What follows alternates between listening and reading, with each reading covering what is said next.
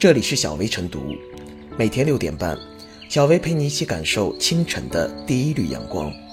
同步文字版，请关注微信公众号“洪荒之声”。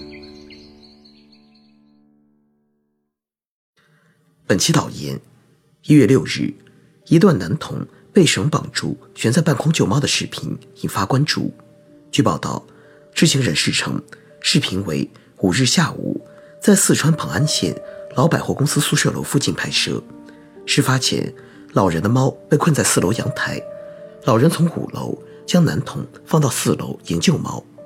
男童被绳索紧紧缠绕，站在四楼阳台边角，摇摇晃晃地将猫放入袋中后，被楼上的人接力拽回。辖区居委会工作人员回应称，直升老人与男童系祖孙均平安，已对当事人进行批评教育。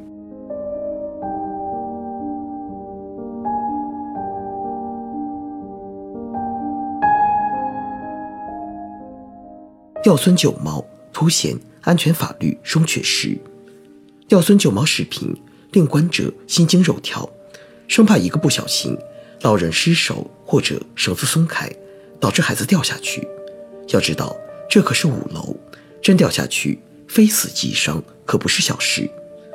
为了救一只没有危险的猫，拿亲孙子去冒生命危险，两位老人的心可真够大的。且不知这样做。非但不妥当，还涉嫌违反未成年人保护法。仅仅批评教育是不够的。从视频可以看出来，吊孙救猫用的并非消防安全绳，绳子的承重力有限，老人也不是消防员的体格，很难坚持太久。如果时间一长，恐怕就会体力不支，无法拉住绳子。而且，猫被困在四楼阳台上，并没有危险性，也不是紧急状况。可以通过其他安全方式解困，比如找业主开门、物业帮忙、打幺幺九求助等。吊孙救猫是下下策，乃是将孩子的生命置于充满意外风险的行为里，有被监护人的责任。吊孙救猫虽然是不常见的冒险行为，但背后暴露出监护人的不负责任以及对法律的无知程度。须知，未成年人享有生存权。监护人应切实保护其生命安全。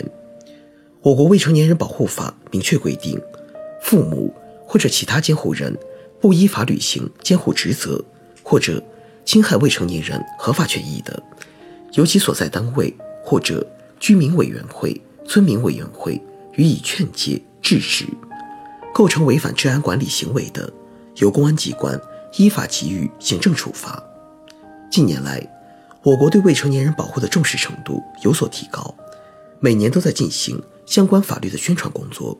但是在现实生活中，还是有很多人掉以轻心，没有认真履行未成年人的安全保护职责。由于监护人的疏忽大意，各地经常上演未成年人高楼坠落、摔伤、溺亡、密闭车内中暑等意外伤亡事件。由此说明，社会各界。对未成年人的保护力度要加强，继续进一步普及安全保护常识，防范意外风险事件。而在发生伤亡事件后，不能仅停留于批评教育，亦需要依法追究监护人的法律责任，以逼迫监护人认真重视起来。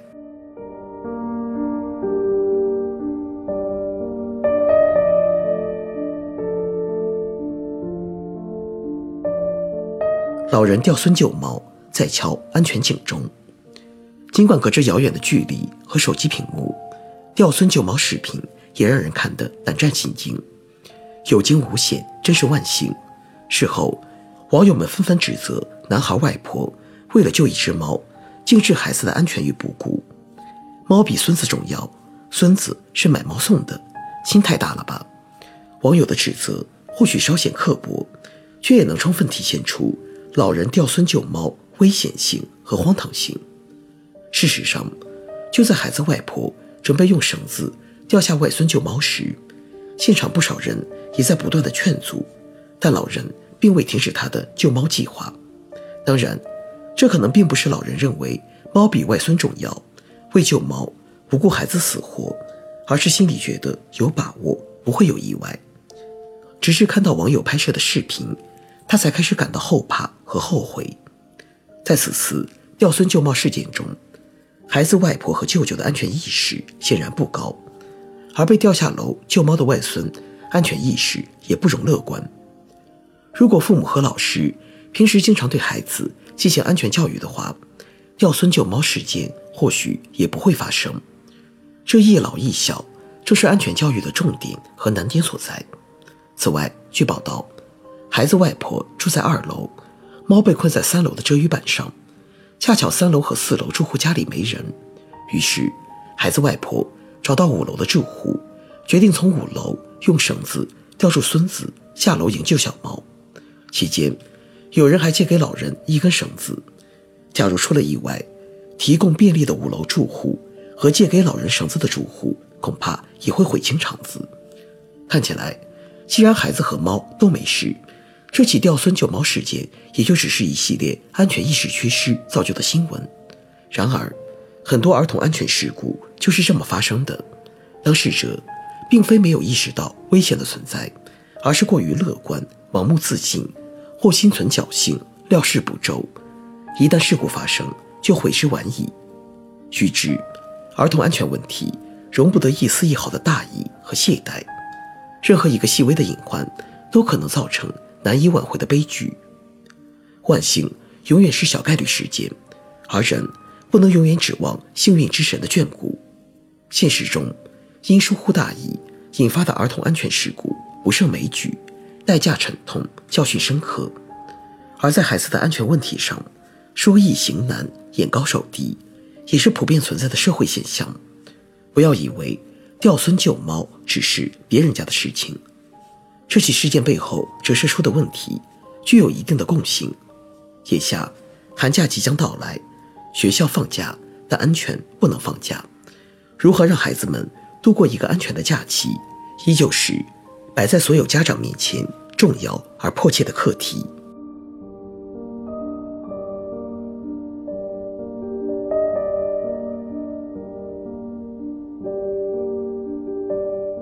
最后是小薇复言，让七岁孩子悬空救猫，竟然置小男孩的安全于不顾。对于此事，不能仅止于批评教育，还需进一步严肃追究相关监护人、家长的法律责任。当前。我国对未成年人保护的重视程度有所提高，但是在现实生活中，还是有很多人掉以轻心，没有认真履行未成年人的安全保护职责。杜绝新大事监护，需要通过完善立法，需要细化监护人的责任设计，用法规的形式教会监护人如何来照看孩子，建立监护人监护责任与行为的规范，才能为未成年人的家庭监护。装上法治的警示灯。